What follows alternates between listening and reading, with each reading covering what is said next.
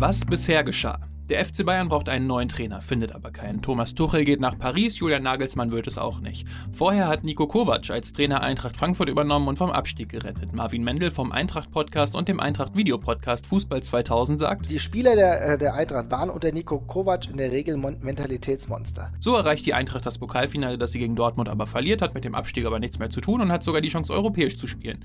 Ist eine coole Truppe. Doch die Bayern wollen Kovac, das bringt Unruhe rein. Erst sagt Nico Kovac, dass an der Sache nichts dran ist, dann sagt er: Stand jetzt bin ich bis 2019 hier Trainer. Und eine Woche später gibt er bekannt, dass er zu den Bayern wechselt. Ich habe einen Anruf aus München bekommen, wo ich gleichzeitig auch ein Vertragsangebot erhalten habe. Dieses habe ich äh, gestern auch angenommen. Vorstand Sport, Freddy Bobic ist sauer. Dass Informationen nach außen geflossen sind, innerhalb kürzester Zeit, sicherlich nicht aus Frankfurt, sind sehr ärgerlich. Viele Fans sind sauer. Völlig bitter. Die Eintracht verpasst die europäischen Plätze, aber die Eintracht kann doch noch europäisch spielen, wenn sie das DFB-Pokalfinale gegen den von Jupp Heynckes trainierten FC Bayern gewinnt. Es wäre der erste Titel für die Eintracht nach 30 Jahren.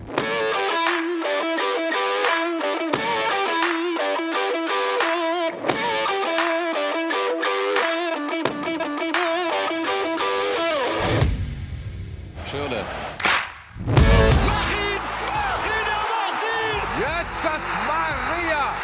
Das darf doch nicht wahr sein. Robben, das ist das Tor! Yeah Fußball, der Podcast mit Daniel Kultau. Kapitel 4. Jupp Heynckes muss weg. Was ist eigentlich Jupp Heynckes? Also außer das Härchen von Kando. Für viele ist er ein Welttrainer, der mehrmals die Champions League gewann. Ein Grand Seigneur der Trainer, ein Mann von Welt.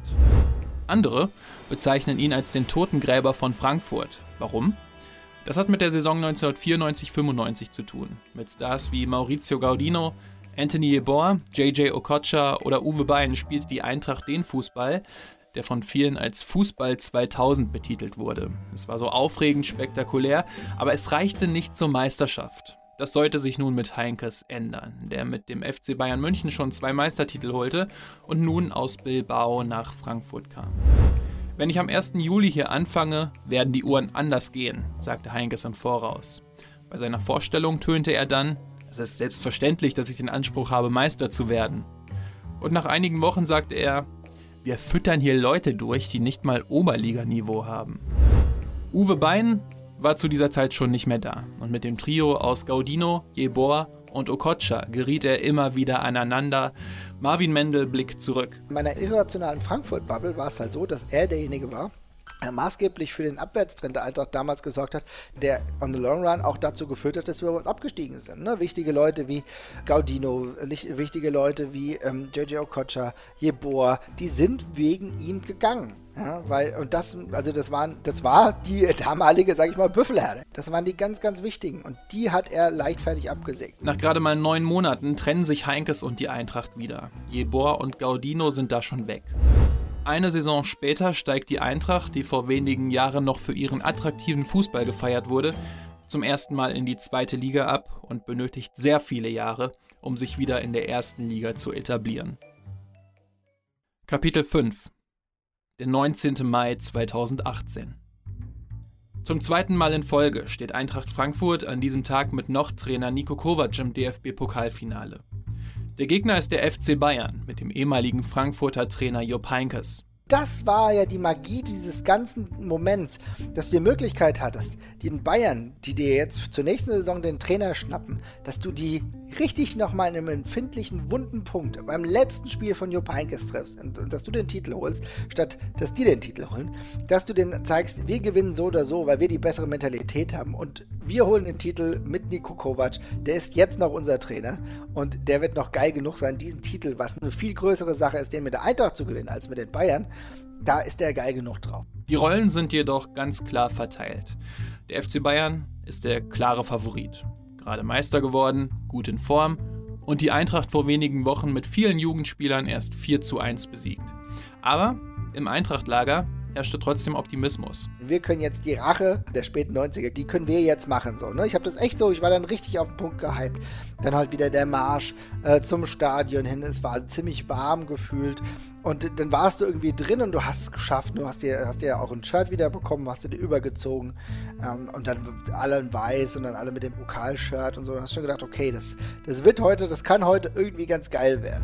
Bei der Eintracht spielte in dieser Saison ein Spieler, der großen Anteil am Erfolg hatte und dass die Eintracht erneut im Finale stand. Und das ist Kevin Prince Boateng. Der war das fehlende Puzzle, weil der war Mentalität, Erfahrung und eine Qualität. Der hat alle drei Sachen inkludiert, was du brauchst und hat noch ein ganz wichtiges noch dazu gehabt. Endlich Frieden mit Deutschland machen. Der hatte noch eine Rechnung offen. Ne? Wir erinnern uns an die, an die, Situation, dass er so gescholten war, weil er irgendwann mal äh, Ballack halt auch äh, kaputt gefault hat. Hab ich, da war ich damals auch wütend. Sage ich, wie es ist. Am 15. Mai 2010, also fast genau acht Jahre vor eben jenem Pokalfinale, stand Boateng schon mal in einem Finale. Und zwar in dem des FA Cups mit dem FC Portsmouth ging es für ihn gegen den FC Chelsea. Er und Michael Ballack, der damalige Chef des deutschen Fußballs, sind im Spiel schon ab und an mal aneinander geraten, ehe Boateng in der 38. Minute Anlauf nimmt und Ballack richtig wegflext. Ballack verletzt sich so schwer, dass er die Weltmeisterschaft 2010 verpasst und nie mehr für Deutschland auflaufen sollte. Was folgt, sind böse Worte gegen Boateng. Doch viele Jahre später steht er für Eintracht Frankfurt auf dem Rasen und wird schnell einer der Publikumslieblinge. Und das, obwohl er nur für ein Jahr für Frankfurt spielt. Er kam zur Eintracht und der wird hier komplett gehypt. Der passt ja auch unfassbar gut. Der passt noch gut nach Berlin, logisch, da kommt er her. Und der passt gut zur Eintracht, weil das ist ein Multikulti-Mann, das ist ein Mann, der diesen Spirit der Internationalität verkörpert, der auch so mit seinem leicht exaltierten Verhalten, dass er mal ein Musikvideo macht oder so, da passt er ja nach Frankfurt. So, ja, keine Ahnung, hier Plattenlabel ist alles kein Ding. Und der hat an, an diesem letzten wichtigen Spiel für ihn, für die Eintracht, hat er auch nochmal absolut performt und da hat alles ineinander gepasst. Und dann kommt das Finale gut angelaufen da von Ante Rebic. Der holt sich den Ball. Steipers Boateng, Rebic, 16 Metern. Schuss, Tor, Tor, Tor, Tor. Ante Rebic, 1-0, Eintracht Frankfurt. Aus dem Nichts, aus dem Nullkomma-Nichts. Zur Halbzeit führt die Eintracht mit 1 zu 0 durch das Tor von Ante Rebic. Doch nur wenige Minuten nach dem Wiederanpfiff gleicht der FC Bayern durch Robert Lewandowski aus. Wer jetzt aber dachte, dass die Eintracht auseinanderfällt, der lag falsch. Die 82. Minute. Danny da Costa mit dem Befreiungsschlag Richtung Ante Rebic. Rebic im Duell mit Martinez. Ante Rebic ins Tor! Ins Tor! 2 zu 1! Ante Rebic! Und Frankfurt eskaliert! Acht Minuten vor dem Ende geht die Eintracht also in Führung und dann die Nachspielzeit. Was war da im 16er los? Felix Zweier bemüht, überhaupt ansatzweise was zu verstehen.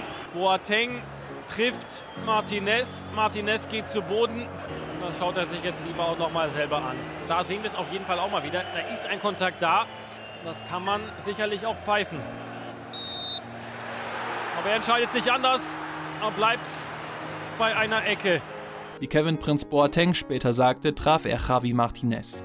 Es hätte also Strafstoß geben müssen. Es war der Moment, in dem Marvin Mendel an den Sieg glaubt. Wenn wir ehrlich sind, war das natürlich eine extrem kritische Betrachtung. So, ja? Also ich meine, das war ja so der Punkt, wo du denkst, okay, da kann es jetzt kippen. so, aber es ist nicht gekippt, ja, es ist nicht gekippt. Und äh, da habe ich dann gedacht, okay, jetzt kann die Sache halt auch wirklich funktionieren. Statt Elfmeter also Ecke. Ball kommt rein auf den Kopf von Willems und die Eintracht mit der Chance. Gacinovic allein unterwegs Richtung Tor. Mijat Gacinovic wird der Eintracht Frankfurt zum Pokalsieg schießen. Tor, Tor, Tor, Tor! 3 zu 1. Eintracht Frankfurt. Ekstase auf Hessisch. Und dieser Sieg lässt die ganz schwierigen Wochen zuvor vergessen. Du hast ja gemerkt, dass er auch ernsthaft geheult hat. ja, und äh, das war ernsthafte Freude und das war auch ein Spannungsabfall. Er war ja dann auch an der Kurve und die haben ihn auch gefeiert nach dem Spiel. Das waren ja die ganzen Wochen davor logischerweise nicht, aber am letzten Tag im DFB-Pokalfinale gab es danach Nico Kovac-Chöre. Und ich glaube, das war für mich halt auch die Beendigung des Kreises. Und dann, ich glaube, war es für ihn gut und es war für uns gut, denn er hat uns den größten Erfolg beschert, den die Eintracht in den letzten vielen Jahren hatte.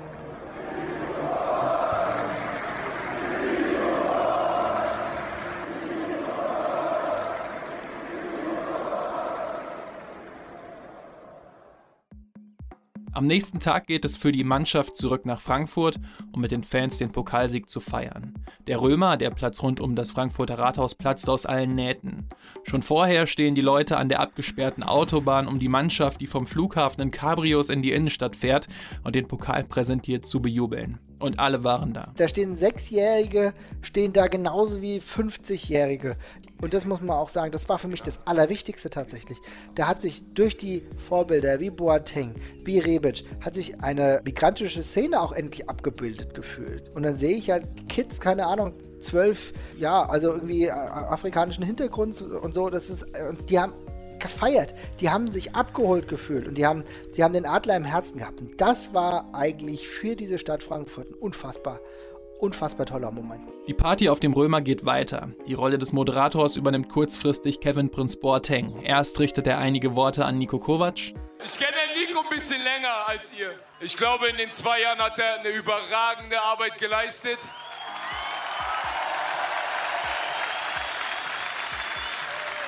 Und ich weiß, ihr alle und auch wir haben gesagt, was macht er? Geht zu Bayern. Aber, aber, aber, er hat uns den Pokal geschenkt. Er hat die zwei Jahre vergoldet. Und jetzt kann er auch zu Bayern gehen. Und dann die legendären Worte an den Mann des Spiels, Ante Rebic. Er hat vorm Spiel gesagt mit seinem super Deutsch: Bruder, schlag den Ball lang. Und ich habe gesagt: Bruder, ich schlag den Ball lang. Die Party geht weiter. Eine ganze Region feiert den ersten Titel der Eintracht seit 30 Jahren.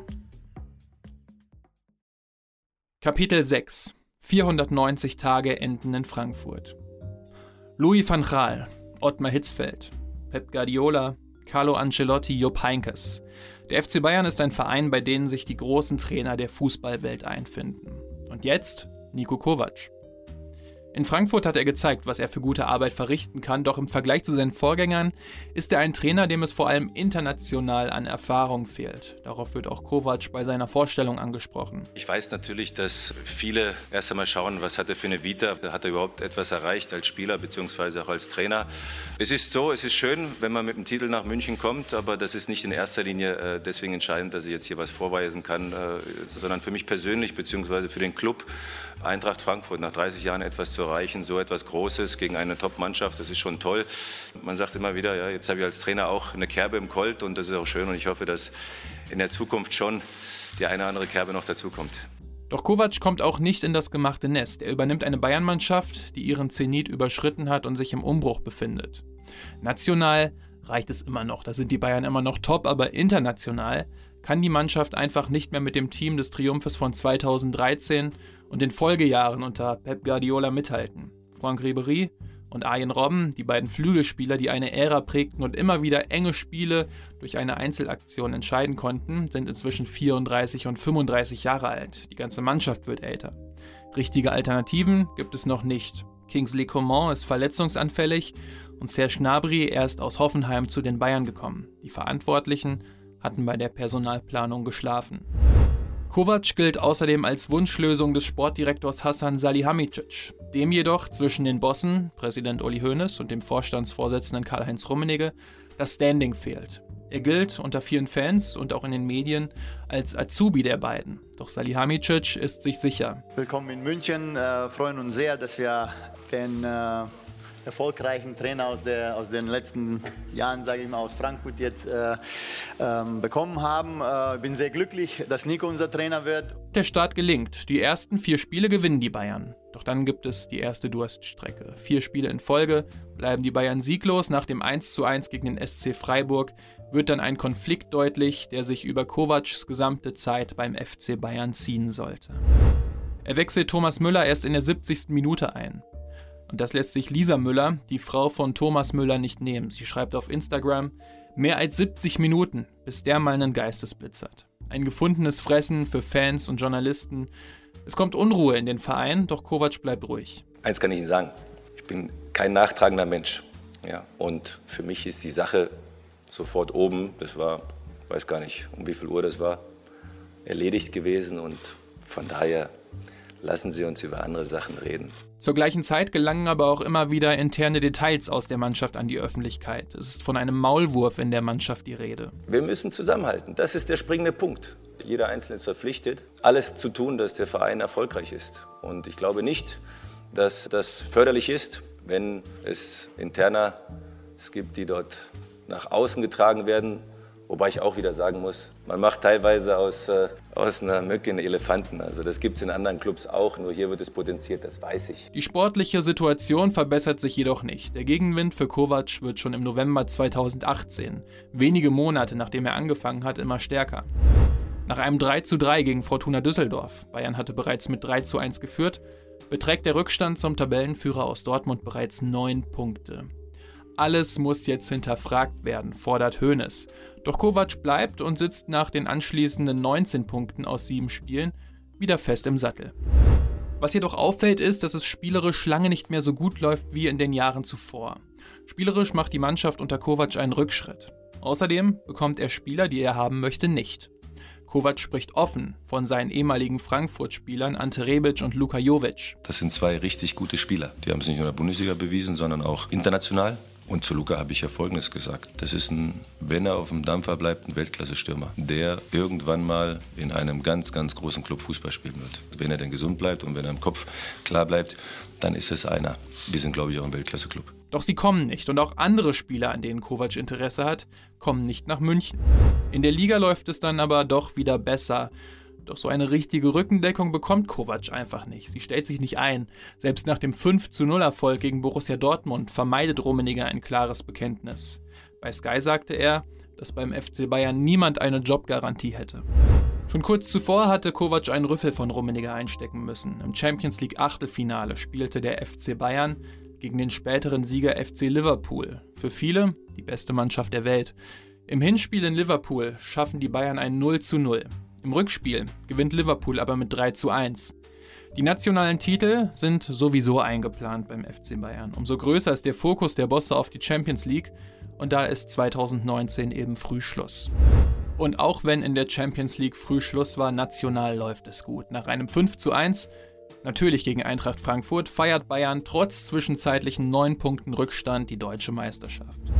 Und auch im Pokalfinale setzt sich der FC Bayern mit 3 zu 0 gegen Red Bull Leipzig durch. Nicht nur gewinnt Nico Kovac das Double, er gewinnt zum zweiten Mal in Folge den DFB-Pokal und bekommt zum zweiten Mal in Folge Nico Kovac Sprechchöre von den Fans. Das geht ihm sehr nah. Wenn man solch eine Geste letzten Endes zu spüren bekommt, das habe ich auch letztes Jahr im Pokalendspiel zu spüren bekommen von den Eintracht-Fans und das ist schön. Das ist einfach das, wofür man diesen Job auch gerne macht. Ja, wenn man Anerkennung bekommt, wenn man vielleicht auch Trost bekommt, ja, das ist das Schöne. Deswegen ja, möchte ich mich wirklich wahrscheinlich zum x Mal bedanken für, für die Unterstützung. Letztendlich, man sieht, dass die Fans immer wieder auch ein gutes Gespür haben. Ja, und das haben sie heute artikuliert und äh, darüber bin ich sehr froh. Die neue Saison. Und das große Thema ist, kommt Leroy Sané von Manchester City nach München? Darauf angesprochen, ob man Sané gebrauchen könnte, gibt Kovac ein klares Statement ab. Ja, Punkt. Äh, ja, Punkt. Ausrufezeichen. Also er kann uns auf jeden Fall helfen. Ähm, das hat man ja auch gesehen ähm, in der Nationalmannschaft bzw. bei City, was er für Fähigkeiten hat. Das zweite Thema ist immer wieder dasselbe. Wir drehen uns im Kreis. Letzten Endes, inzwischen ist es nicht mehr Club gegen Club. Inzwischen spielen wir als FC Bayern München gegen Staaten. Wir müssen gegen Staaten ankämpfen, gegen Milliardäre. Und das gefällt den Bayern-Bossen überhaupt nicht. Vor allem, weil es Manchester City nicht gefällt mit Ex-Coach Pep Guardiola. Die sind sehr verärgert darüber. Rummenigge rüffelt Kovac dafür erneut öffentlich und Hassan Salihamidzic verteidigt den Vorstandsvorsitzenden. Wir sind alle gut beraten, nicht über andere Spieler zu sprechen, die äh, bei anderen Vereinen unter Vertrag stehen. Deswegen äh, hat das auch der Vorstandsvorsitzende gesagt und äh, ich hoffe natürlich, dass wir das alle verinnerlichen. Es ist natürlich so, dass man sich auch bei Man City entschuldigen muss, dass jetzt über die ganze Zeit über den Spieler gesprochen wurde. Jetzt ähm, sind wir alle gut beraten, einfach ja, nichts mehr zu der Sache zu sagen. Wieder oder beziehungsweise immer noch herrscht Unruhe rund um den Trainer, der mit dem FC Bayern das Double geholt hat. Doch auch Kovac fängt nun das erste Mal an zu wackeln und tätigt unsouveräne Aussagen. Er bezeichnet Thomas Müller zum Beispiel als Notnagel, entschuldigt sich später dafür und kritisiert die Spieler. Man muss auch die Spielertypen haben. Äh, man kann nicht ähm, versuchen, 200 auf der Autobahn zu fahren, wenn sie nur 100 schaffen. Also man muss das anpassen, was man eben hat. Dass sowas nicht gut in der Mannschaft ankommt, ist keine große Überraschung. Manuel Neuer und Joshua Kimmich schlagen bereits früh in der Saison Alarm. Das Ende von Niko Kovac rückt spürbar näher. Eigentlich tat es dies von Anfang an. Und auch wenn in der Champions League ein 7 zu 2 bei den Tottenham Hotspur ein glanzvoller Abend ist, lässt sich der 3. November nicht vermeiden. Die Bayern fahren nach Frankfurt, dem Verein, der Niko Kovac groß gemacht hat, dem Verein, den Niko Kovac groß gemacht hat. Philipp Hofmeister kommentiert das Spiel im Hessischen Rundfunk. Frankfurt kontert. Dost auf Paciencia. Ein Übersteiger vorbei an Boateng. Foulspiel. Es gibt Rot gegen Jerome Boateng. Notbremse. Hier ist was los. Rechts rausgespielt auf der Costa. Flachpass in die Mitte. So, abgefälscht. Kostic. Kostic. Tor. Tor, Tor, Tor. Philipp Kostic. Und irgendwie mogelt die Eintracht den Ball rein. Es steht 0 zu 2 aus Sicht des FC Bayern München. Genau in dieser Sekunde trifft Gibril So für Eintracht Frankfurt. Abgefälschter Ball und am zweiten Pfosten, da lauert der Schweizer Nationalspieler. Was ist das für ein bitterer Nachmittag für den FC Bayern München? Robert Lewandowski allein gegen halb Hessen und es steht nur noch 2 zu 1. In die Eintracht mit der Costa. Flanke in die Mitte, das muss es sein, das ist das Tor! Und David Abraham 3 zu 1. So viel passiert im Minutentakt auf der einen wie auf der anderen Seite. Jetzt Ecke Frankfurt, Tor! Tor! Hinteregger, 4-1, Entscheidung! Tor in Frankfurt!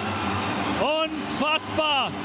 Es wird richtig bitter für die Bayern. 5 zu 1. Gonzalo Paciencia und er muss den Ball nur über die Linie drücken, weil sein Landsmann André Silva gerade eingewechselt.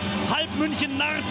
5 zu 1. Ein Festtag für Frankfurt. Ein Horrortag für alle Fans des FC Bayern München, des einst großen FC Bayern München. Ich bin sehr gespannt, was das für Konsequenzen haben wird. Die folgen auf dem Fuß. 18 Punkte aus 10 Spielen sind den Bossen zu wenig. Niko Kovac muss nach der Niederlage gegen seinen Ex-Club gehen.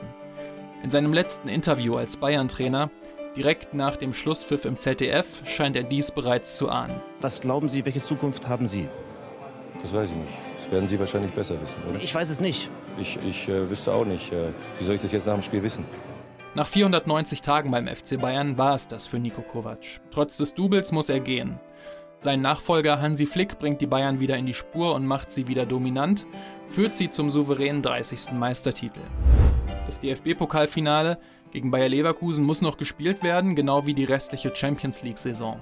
Möglicherweise ist also auch noch das Triple drin. Schwierige Voraussetzungen und konstant fehlende Rückendeckung haben Kovac durch die Zeit beim FC Bayern begleitet. Einige unglückliche Aussagen beschleunigten sein Ende dann. Es schien, als hätte die Mannschaft gegen Ende gegen Kovac gespielt.